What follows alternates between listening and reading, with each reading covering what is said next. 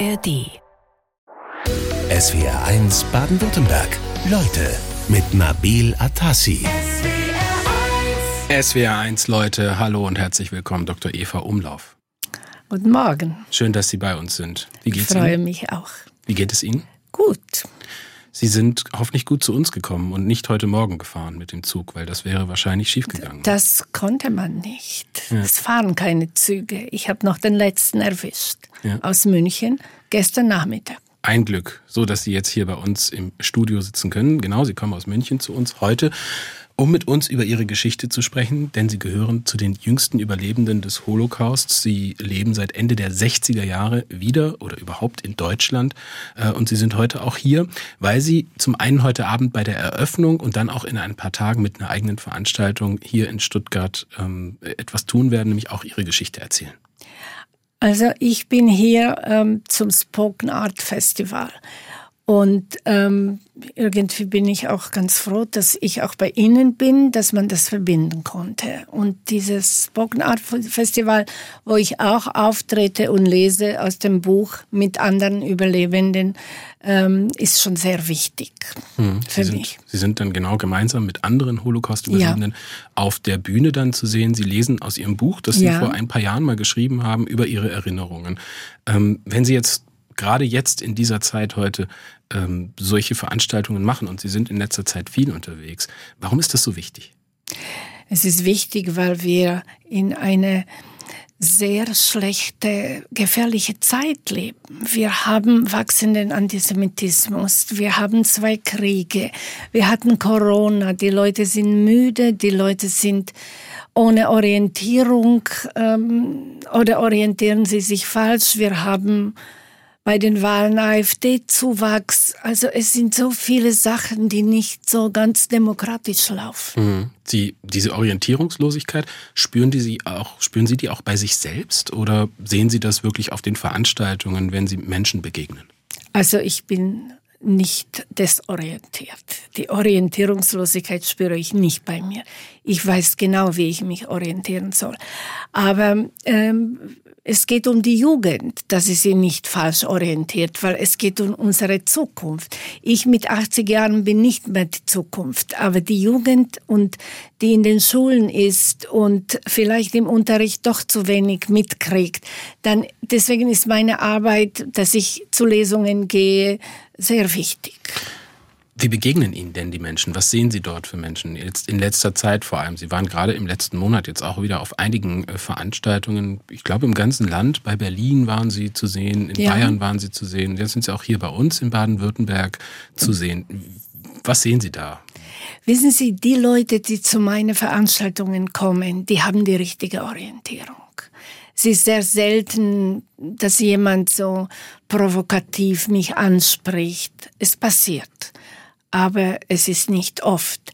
Und die Schüler, wo ich bin, und die Lehrer, wo ich bin, die sind gut vorbereitet und geschichtlich im Unterricht. Dann haben die in Dachau einen Rundgang gemacht, haben sich ähm, schon damit beschäftigt. Und deswegen kommen die und ähm, muss ich sagen, die sind sehr oft ganz begeistert. Also das heißt, Sie haben überwiegend eine positive. Sie haben gerade gesagt, es gibt ab und zu mal Menschen, die Sie dann provokativ ansprechen. Wie reagieren Sie dann? Ja, das kann ich schon. Ja, ich reagiere schon auf, auf provokative Bemerkungen. Zum Beispiel, das war noch vor dem Israelkrieg, warum leben Sie denn in Deutschland? Sie gehören hier gar nicht. Und dann sage ich schon, wollen Sie Deutschland wieder judenfrei machen? Mhm. Und dann, Ich wie, finde, geht's- ich- wie geht dann so eine Konversation weiter? Nein, die geht nicht weiter, weil das ist eigentlich eine Lesung mit Fragen und nicht mit Diskussionen. Ja, also wenn Fragen kommen, dann kann man auch die beantworten. Aber wenn jemand selber einen Vortrag halten will, dann muss er sich irgendwo anders bewerben. SWR 1 Leute mit Dr. Eva Umlauf, Kinderärztin aus München und eine der jüngsten Überlebenden des Holocaust. Sie sind 1942, Frau Umlauf, in der heutigen Slowakei geboren worden. Erzählen Sie uns doch mal ein bisschen was über Ihre Familie. Also 1942 hat auch meine Mutter im Alter von 18 Jahren meinen Vater geheiratet. Als ich sie mal gefragt habe, mit 18 war das nicht ein bisschen zu früh? Ich war ja schon damals Teenager und. Als Sie gefragt haben? Ja. Mhm. Und dann hat sie mir gesagt, weißt du, uns wurde gesagt, die, die verheiratet sind und nicht ledig sind, die kommen nicht auf den Transport. Dann haben wir halt geheiratet. Das heißt, mein Vater war zwölf Jahre älter, der war 30 und sie war 18. Das heißt, Ihre Eltern waren äh, Jüdinnen und Juden in ja. der Slowakei. Ja. Und das war ein Staat, den wir, glaube ich, gar nicht so häufig äh, richtig wahrnehmen, der auch äh, verbündet war mit Nazi-Deutschland. Das heißt, dort hat. Sehr verbündet. Also, wir hatten einen Präsidenten, Josef Tiso, der war ein katholischer Priester, Geistiger, und er war Präsident und er hat die Unterschrift darunter gelegt 60.000 slowakische Juden nach Auschwitz ins Gas zu schicken. Und ähm, es gibt Fotos, wie er sich mit Hitler in Salzburg auf dem Bahnhof trifft und äh, buckelt und ihm Hand gibt. Und das wurde fotografiert. Diese ganzen Bilder gibt es im Auschwitz-Museum. Diese ganzen Bilder gibt es in der Slowakei, im äh, Slowakischen Nationalmuseum. Also das, ist, das war eine Linie. Und deswegen war Slowakei auch nicht besetzt. Hm. Wir hatten eigene ähm, Garde, linker Garde und, ähm, und Gesandte aus, dem, aus, dem, aus Deutschland, die nach Berlin berichtet haben, schreibt die Städte. Und ähm, der Slowakei war bis zum Nationalaufstand 1944 im August nicht besetzt die ganze schmutzige Arbeit, die Leute in die Züge zu stopfen und zu machen und wegzuschicken Richtung Osten, die war von den Slowaken selber gemacht. Mhm. Das heißt, es hat ihren Eltern damals nicht geholfen. Diese Heirat hat es nicht bewahrt, dann ins Nein, Arbeitslager. Man kann nicht sagen, das war umsonst, aber es hat den Ziel, was mir meine Mutter genannt hat, bestimmt nicht erfüllt. Das war nicht so, dass sie nicht auf den Transport gekommen sind.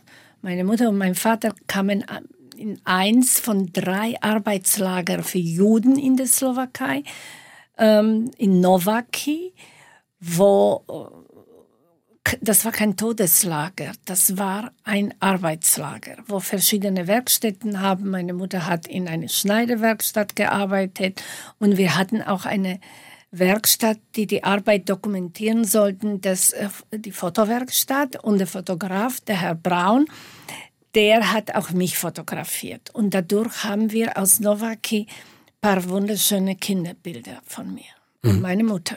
Und die konnten Sie auch über die Zeit retten? Nein, wir nicht. Nach dem Krieg hat der Fotograf das meine Mutter gegeben. Mhm.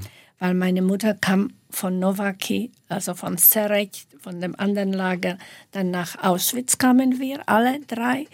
Und da sind wir nicht mit Fotos gereist. Ihr Leben hatte viele Wendungen und es begann in den Arbeits- und Konzentrationslagern der Nationalsozialisten. Die Kinderärztin und Psychotherapeutin Dr. Eva Umlauf ist zu Gast in SW1 Leute. Frau Umlauf, Sie wurden Anfang November 1944 im Alter von nicht mal zwei Jahren in das Konzentrationslager in Auschwitz deportiert, gemeinsam mit Ihrer Mutter, mit Ihrer Familie. Ähm, ist und es meinem ein, Vater. Mhm, also mit Ihrer Familie. Ist es ein Wunder, dass Sie heute noch leben? Es ist ein Wunder. Wenn man sich das vorstellt, dass meine Mutter im vierten Monat schwanger war mit meiner Schwester und diese Schwangerschaft war meiner Meinung nach jetzt noch nicht sichtbar, deswegen ist sie so durchgerutscht. Wir hatten ein Glück gehabt, dass, wo wir am 3. November, Anfang November, nach Auschwitz kamen, wir kamen zu spät weil der Zug, die Lok kaputt gegangen ist. Und wir haben uns verspätet um drei Tage. Und man hat vergast nur bis Ende Oktober, weil die Rote Armee hat sich schon genähert und man hat schon die Kanonen gehört. Und die Deutschen wussten, dass es jetzt Ende wird und dass der Krieg verloren ist. Und tatsächlich kamen wir und ähm, wir kamen nicht mehr ins Gas, weil die Gaskammer nicht da waren. Und am 30. Oktober war noch ein voller Transport aus Theresienstadt direkt ins Gas gegangen. Also wegen einer Verspätung von dieser Lok um drei Tage sind wir am Leben geblieben. Da kann man sagen, okay, das war der liebe Gott, das war Glück, das war die Lok ganz pragmatisch. Also es ist so, dass aus diesem Transport dann auch mehrere überlebt haben. Wir waren ähm, nicht mehr vergast. Wir kamen in sogenannten Zigeunerlagen, der seit Mai leer stand, weil alle vergast worden sind. Und ähm, wir haben diese Aufnahmezeremonie schon durchgemacht und ähm, wir haben die Nummer eintätowiert bekommen. Mhm. Sie auch als ganz kleines Kind? Ich als Zweijähriger, ja. Das heißt, Sie haben diese Nummer im Prinzip jeden Tag bei sich. Bis heute. Was, Bis für, heute. was für ein Verhältnis haben Sie zu dieser Nummer? Ich habe jetzt gar keins. Das gehört zu mir. Wie jede Narbe, jede Runzeln, alles, was man hat am Körper. Ich erinnere mich nur mit dieser Nummer. Ja. Mhm. Sie waren damals noch ein ganz kleines Kind, äh, waren dann knapp ein halbes Jahr dort, als dann im Januar die Rote Armee äh, das KZ in Auschwitz befreit hat. Wie ging es Ihnen da? Was hat man Ihnen da erzählt? Also mir ging es ganz schlecht. Der äh, Kinderarztprofessor, der dort auch ein Häftling war, hat meine Mutter gesagt, vergessen Sie das Kind, das wird nicht weiterleben. Und ähm, ich habe dann meine Krankengeschichte auch als Kinderärztin 2010 ähm, zu Sicht bekommen. Und es war, was das dort geschrieben war, welche Krankheiten ich hatte, von offener Tuberkulose bis Rachitis und Hungerödeme. Also es war lang. Das war wie ein Lehrbuch für Kinderheilkunde, was man alles als zweijähriges Kind, was gesund reinkam, dann bekommt, mhm. bekommen kann. Also dieser Professor ist nach dieser Krankgeschichte gegangen und hat mich gesehen, ausgehungert, ausgemagert, krank, konnte nicht mehr laufen. Äh, es ist ähm, irgendwie, kann man verstehen, würde ich sagen, dass er gedacht hat, das kann man nicht überleben.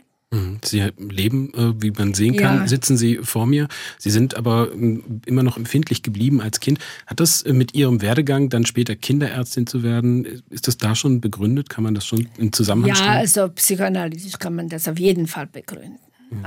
Wo ich noch mit zwei Jahren bestimmt nicht daran gedacht habe, dass ich Kinderärztin werde. Mhm.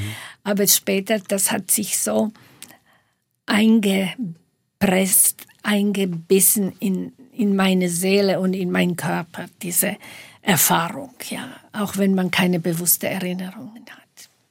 Vergessen Sie das Kind, es wird nicht leben. Das hatte ein jüdischer Arzt nach der Befreiung des Konzentrationslagers Auschwitz über die damals zweijährige Eva Umlauf gesagt. Jetzt, fast 80 Jahre später, Frau Umlauf, sitzen Sie hier vor mir in SWR 1. Äh, Leute, Sie waren damals in der Zeit, als Sie äh, Häftling waren in äh, Auschwitz, äh, auch als kleines Kind in dieser berühmt-berüchtigten äh, Kinderbaracke bei KZ-Arzt Josef Mengele. Wissen Sie irgendwas über die Zeit, was da damals passiert ist? Nein, also ich weiß es nicht. Ich habe nur dieses Krankenblatt von mir in die Hände bekommen. Das war in Oktober 2010, ganz zufällig, weil meine Freundin, die Historikerin ist und arbeitete damals über slowakische Juden, war in Auschwitz und hat gesagt, Eva Hecht, das war mein Mädchenname, die kenne ich, die lebt in München. Und so bin ich überhaupt auf die Oberfläche gekommen, weil hm. wir Frauen, wenn wir heiraten, sind vergessen eigentlich, weil wir anderen Namen haben und man findet uns nicht. Und so ist in Auschwitz zufällig, ähm, wusste man, dass ich jetzt einen anderen Namen habe. Hm, aber es ist schon so gewesen, dass diese Versuche, diese berüchtigten Versuche, die Mengele damals durchgeführt hat, von denen sind Sie verschont geblieben. Ja, ja. Und außerdem, er war ja an Einzelpersonen auch nicht so interessiert. Hauptsache Zwillingen, später vielleicht Geschwisterkinder. Also Zwillinge, eineige Zwillinge waren seine Spezialität. Für brutale Menschenversuche mit Injektionen, Phenolinjektionen in die Augenhöhle und direkt ins Herz. Das war ein Mensch, der den Namen Arzt überhaupt nicht verdient. Er hat das äh, KZ auch vor der Befreiung äh, durch die Rote Armee schon verlassen, äh, war dann weg und ist leider nie zur Verantwortung gezogen worden für seine Nein, Verbrechen. Mengele nicht. Die Befreiung war am 27. Januar 1945. Ähm, wie ist dann die Zeit danach für Sie abgelaufen? Also Sie waren dann da mit Ihrer Mutter und mit Ihrer kleinen Schwester, die in der Zwischenzeit dann in Auschwitz geboren war, oder war die noch gar nicht geboren? Nein, die war noch gar nicht geboren. Die ist in April geboren. Und wir sind nicht auf die Todesmärsche gegangen, weil wir nicht transportfähig waren. Wir konnten nicht alleine gehen. Und das war ein tiefer Winter, halbe Meter Schnee lag im Auschwitz. Und meine Mutter hat das einmal beschrieben, einem Reporter aus der Zeitung in der Slowakei. Das war eine Mischung aus Freude und Chaos. Also es waren sehr viele, ungefähr 6000 Häftlinge, die in Auschwitz geblieben sind, die die Rote Armee gefunden hat. Dann haben die ein Lazarett äh, gemacht in, in äh, Stammlager in Auschwitz I und wir kamen in dieses Krankenlager, Lazarett, Krankenhaus kann man nicht sagen. Und dann hatten wir Essen bekommen, sauberes Bett. Und ähm, da gibt es ein Verzeichnis denen, die in Lager geblieben sind. Und das ist als Einlegeblatt in dem ähm, Hardcover-Ausgabe von dem Buch. Mhm. Ich weiß nicht, ob das in dem Paperback auch ist.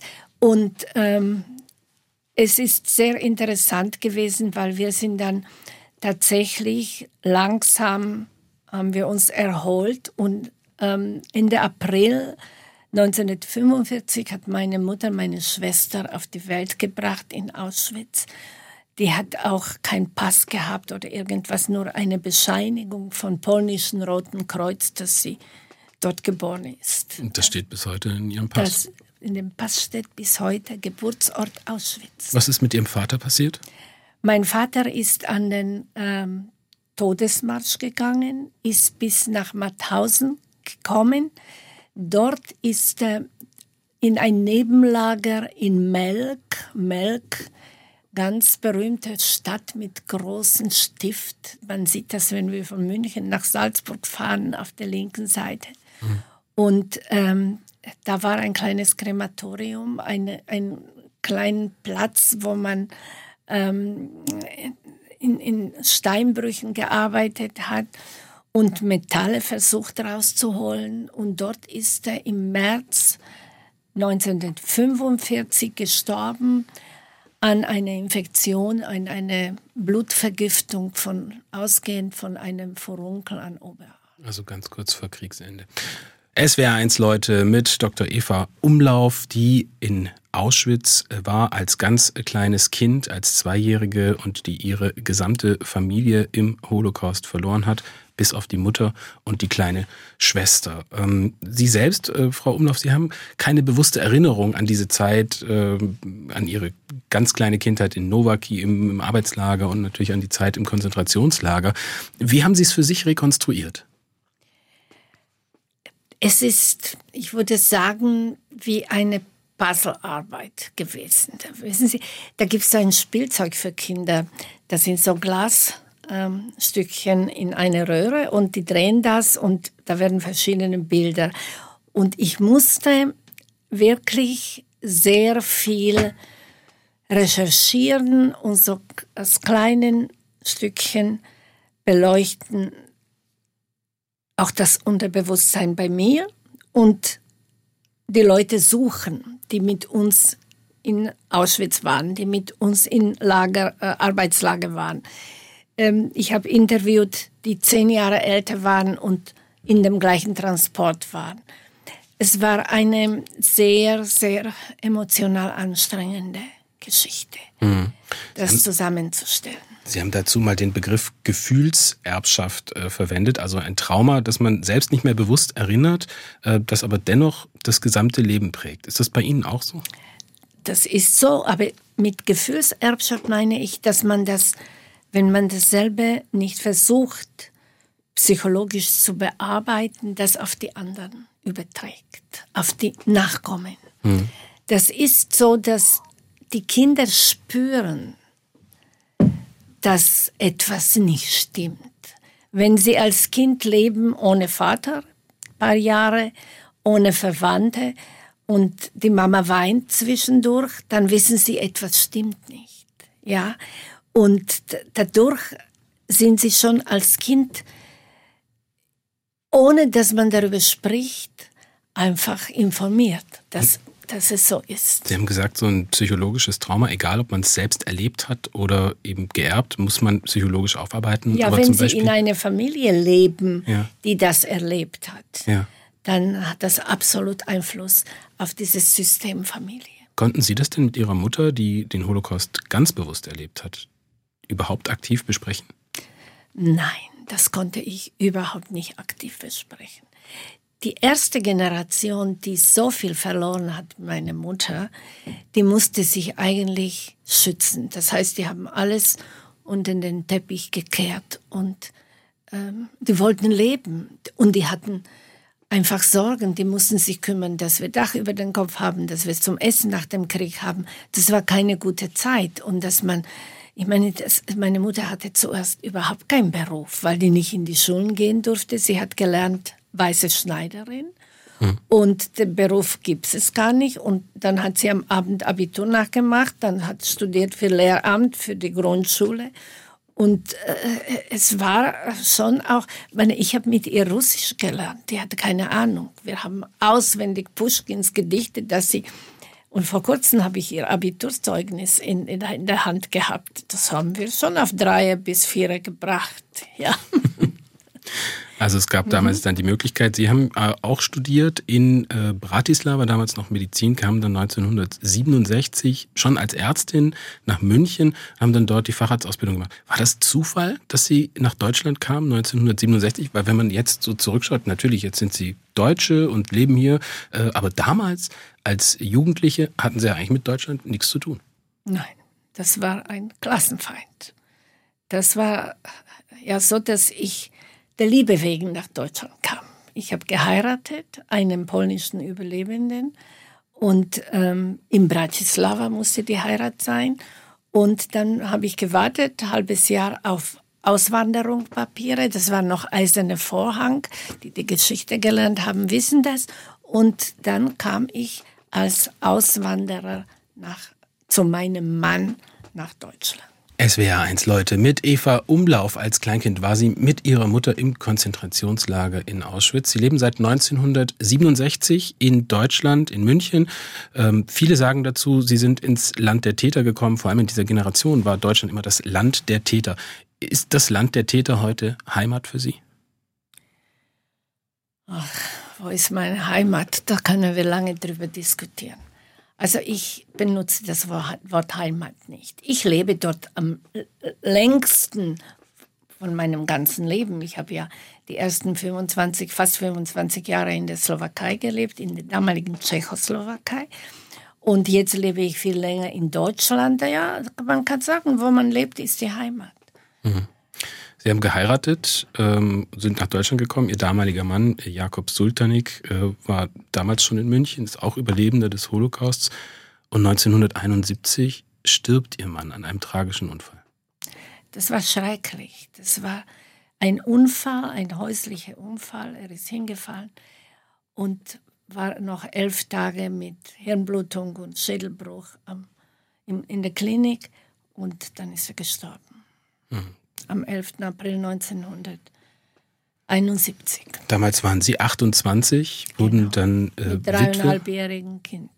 Und Sie wurden Witwe. Ähm, wie haben Sie all diese Schicksalsschläge für sich verarbeiten können, sodass Sie heute aufrecht und fröhlich vor mir sitzen? Weil das einfach, ich musste. Ich hatte Kind, ich hatte Gott sei Dank Beruf.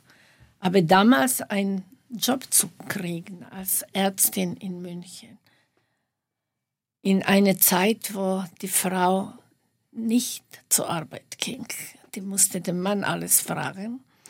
Und alleinstehend, das, ich war ja die Rabenmutter, ich, ich war ja also eine Ausnahme. Ich habe jeden, der ledig war, die Stelle weggenommen. Also ich wurde nicht gerne genommen. Mein Chef damals sagte, die werden wir nehmen müssen in der Besprechung. Und natürlich kam das dann zurück zu meinen Ohren, dass er das gesagt hat. Mhm. Aber er hat mich genommen und wir waren dann doch beste Freunde.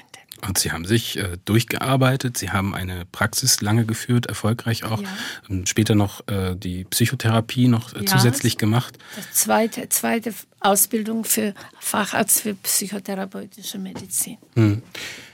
Und jetzt seit dem 7. Oktober, seit diesen brutalen Angriffen der Hamas äh, auf Jüdinnen und Juden, ähm, wir haben es vorhin in den Nachrichten gehört, Wort des Jahres ist Krisenmodus und danach kommt Antisemitismus. Wenn Sie sowas hören ähm, und auch jetzt seit vier Wochen, da ist wieder die Rede von Übergriffen, von Schmierereien, da werden Davidsterne an Türen geschmiert, es werden wieder Menschen beleidigt auf der Straße, die haben wieder Angst. Spüren Sie das auch? Natürlich. Ich bin ein Nachrichtenjunkie. Den 7. Oktober, ähm, das war Samstag und ich, bin, ich habe so eine Psychogruppe und die ist von Kolleginnen. Wir treffen uns einmal im Monat, einmal in sechs Wochen, immer bei jemand anderen. Und diesmal war es bei mir.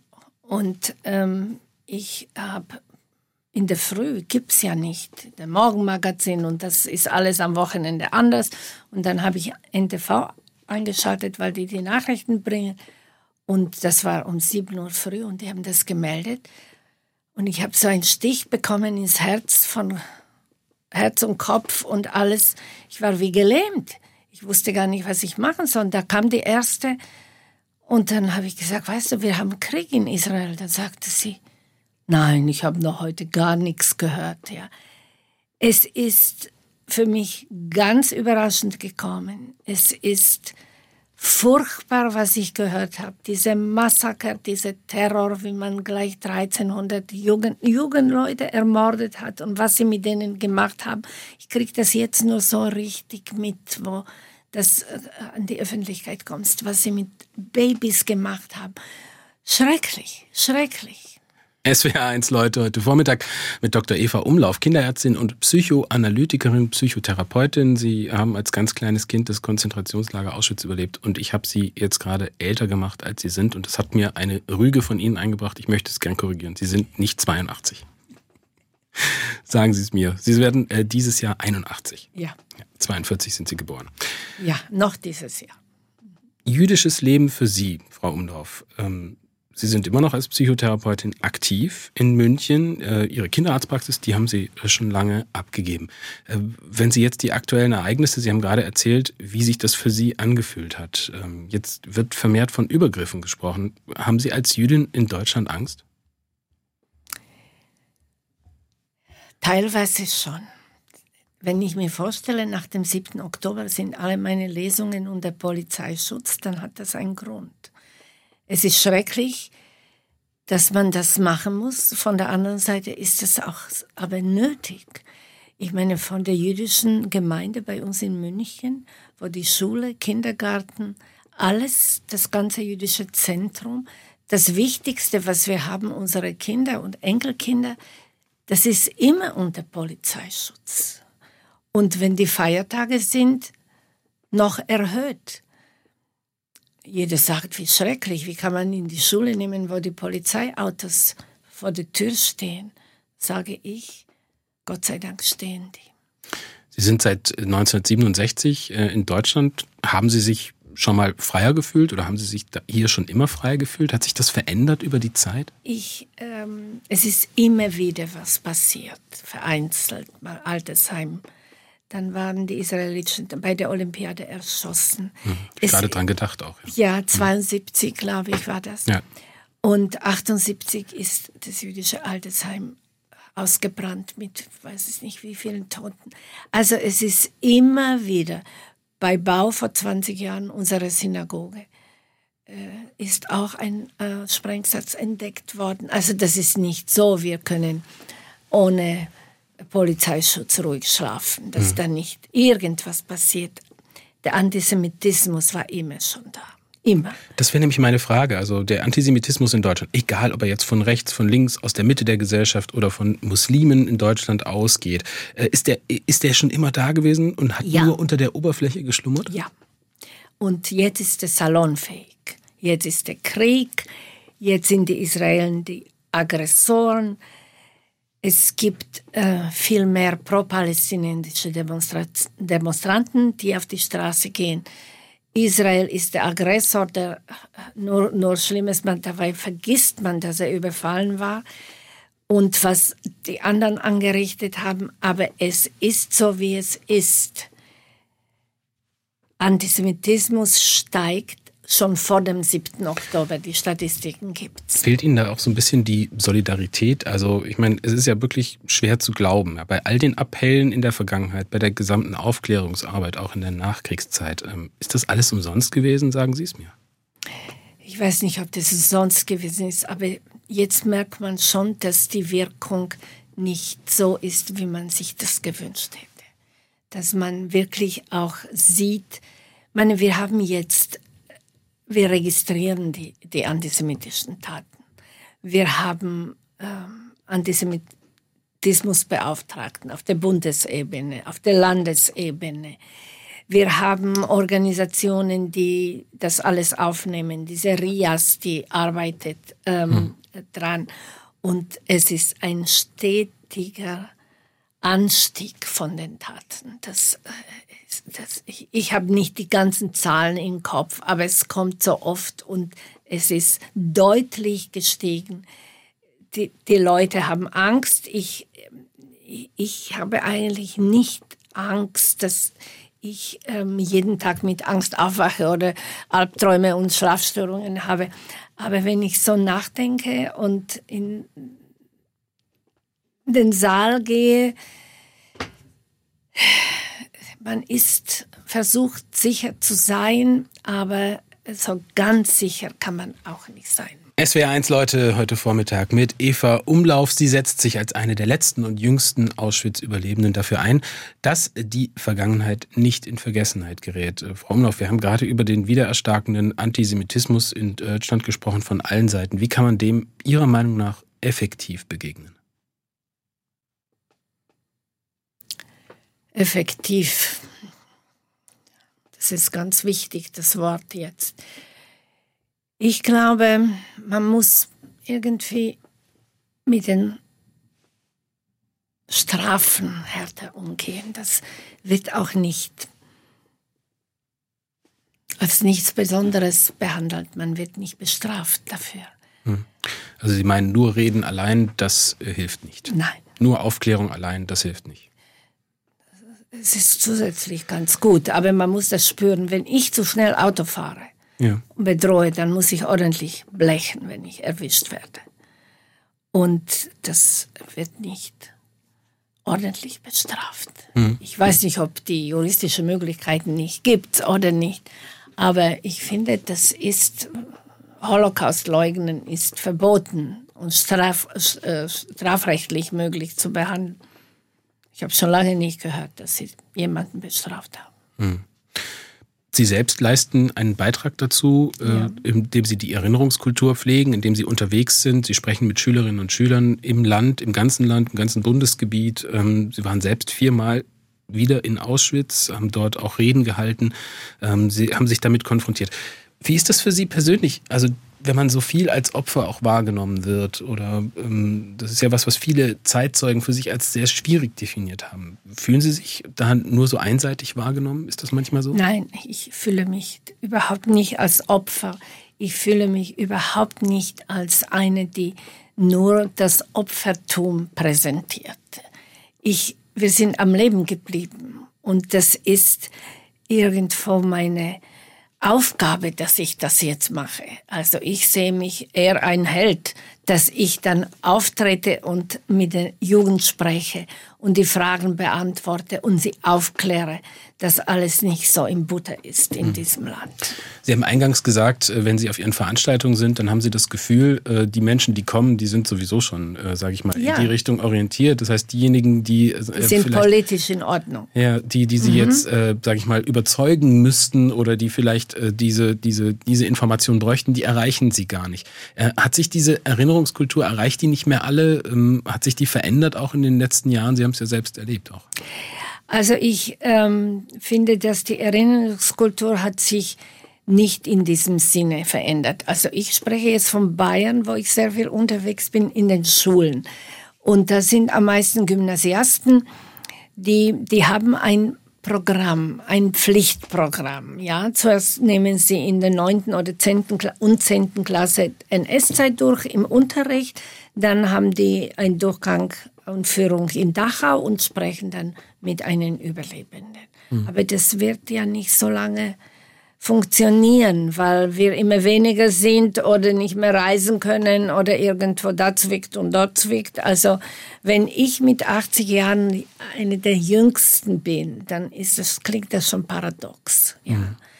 Und ähm, ich glaube, jetzt lassen sich viele was anfang, äh, äh einfallen mit äh, Hologrammen und wir haben Bücher, wir haben Filme, wir haben doch ein Erbe hinterlassen. Und wer das dann weitermacht und wie es ausschaut, ähm, das hm. weiß ich nicht. Es gibt ja auch viele Dokumente mit Videos, Gesprächen und so weiter. Ja, das ist alles es gibt, vorhanden. Es gibt viel, aber das ob das wirklich. Werden. Äh, ich hoffe, dass es gezeigt wird. Also ich glaube, es erübrigt sich äh, zu sagen, dass es sehr wichtig ist, äh, Ihre Arbeit und dass ich da äh, große Bewunderung für habe, möchte ich aber an dieser Stelle äh, loswerden. Frau Umlauf, vielen Dank für Ihren Besuch in SWR 1 Leute. Sie sind hier in Stuttgart in ein paar Tagen, ich glaube kommende Woche Dienstag ist Ihre Veranstaltung beim Spoken Arts Festival gemeinsam mit anderen Holocaust-Überlebenden zu sehen. Heute Abend sind Sie bei der Eröffnung und ich bedanke mich ganz herzlich für Ihren Besuch. Ich danke Ihnen. SWR 1 Baden-Württemberg. Leute, wir nehmen uns die Zeit.